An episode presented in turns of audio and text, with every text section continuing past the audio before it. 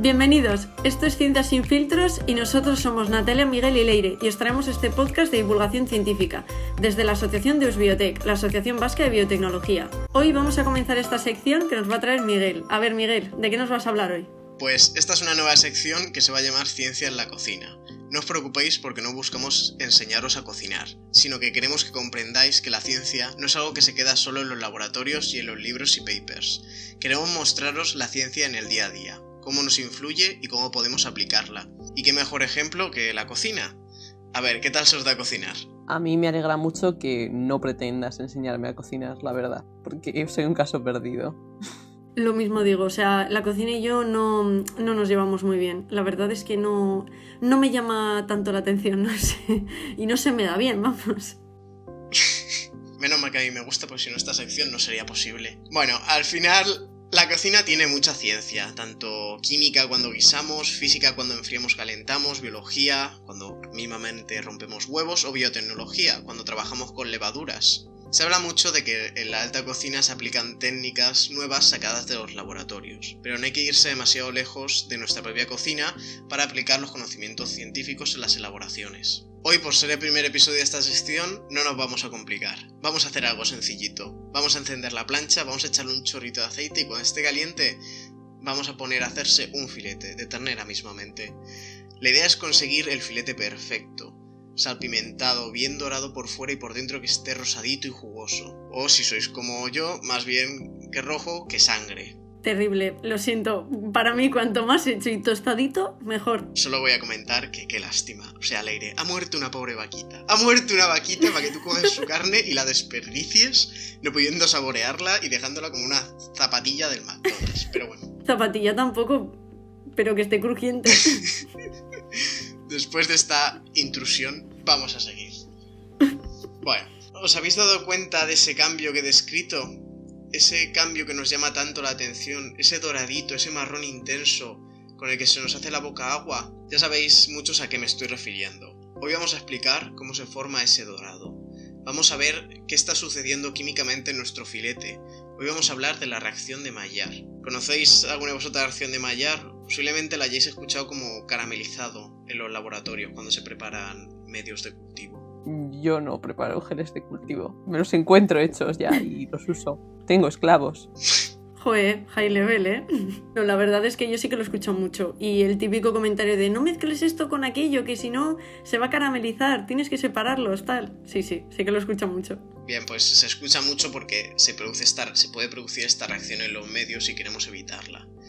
Al final, esta reacción de Maillard es lo que da ese color tan atractivo en la comida, ese color marroncito que se da cuando nuestra carne, por ejemplo, toca la plancha muy caliente. Es una reacción química de glucosilación de las proteínas de la carne sin usar enzimas. Más concretamente, no es una reacción como tal, es un conjunto de reacciones entre azúcares reductores y grupos aminos libres. En esta reacción se forman melanoidinas, que dan el color a la carne o a los alimentos y dan compuestos aromáticos que son los que nos dan ese sabor y ese olor que tanto nos gusta. Las melanoidinas suenan muy parecidas a las melaninas. ¿Tienen algo que ver o son cosas completamente distintas? Al final ambas son pigmentos, pero las melaninas son pigmentos obtenidos por reacciones enzimáticas, mientras que estas, las melanoidinas, se obtienen por reacciones no enzimáticas, es por la pirólisis de los alimentos, es decir, por calor. Esta reacción también la encontramos, por ejemplo, en el pan mismamente o con pescados y verduras, de que se a la carne. Al final, las condiciones que necesitamos es calor y grupos aminos libres y azúcares reductores. Como bien he dicho, en los laboratorios se conoce como caramelización, y es la razón por la que cuando se preparamos medios de cultivo se autoclavan por separado lo que es el medio como tal y los azúcares que va a contener para evitar que las proteínas del medio formen la reacción de Maillard con los azúcares. Un dato interesante es que aún no se ha descrito bien todas las reacciones implicadas que dan los distintos matices y sabores en las reacciones de Maillard.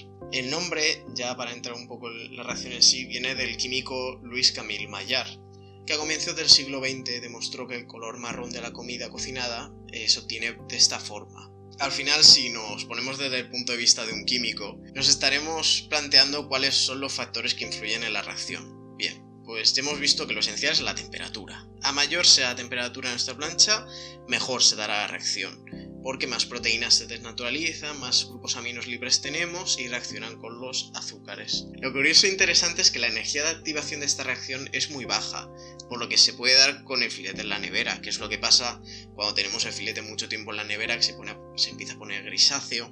Pasa es que bueno, es muy lenta y para conseguir el objetivo que nosotros queremos, se nos va a poner malo antes. Además es interesante porque el pH ácido hace que se dé bastante mal. Es mejor tener condiciones alcalinas. Entonces, quizá no es recomendable echar un chorrito de limón a la carne o cocinar con algo ácido. Ojo, pues que te lo digan a ti, ¿no, manchego? Que le echáis limón a todo, antes y después de cocinarlo. No, no, vamos a ver. Cuando tenemos las chuletillas ya en el plato, nos gusta echarle un chorrito de limón y una vez hecha la reacción de Maillard. Ya, y tus marinados no, ¿no? Bueno. Luego la rara soy yo, ¿eh? Solo digo. que a mí siempre me había parecido que cuando un filete se ponía marrón en la nevera era que ya estaba malo. Eso había que tirarlo. Eso ya no se come. Al final no solo, no solo se dan las reacciones de Maillard, al final también se da una descomposición y oxidación de la carne hemoglobina.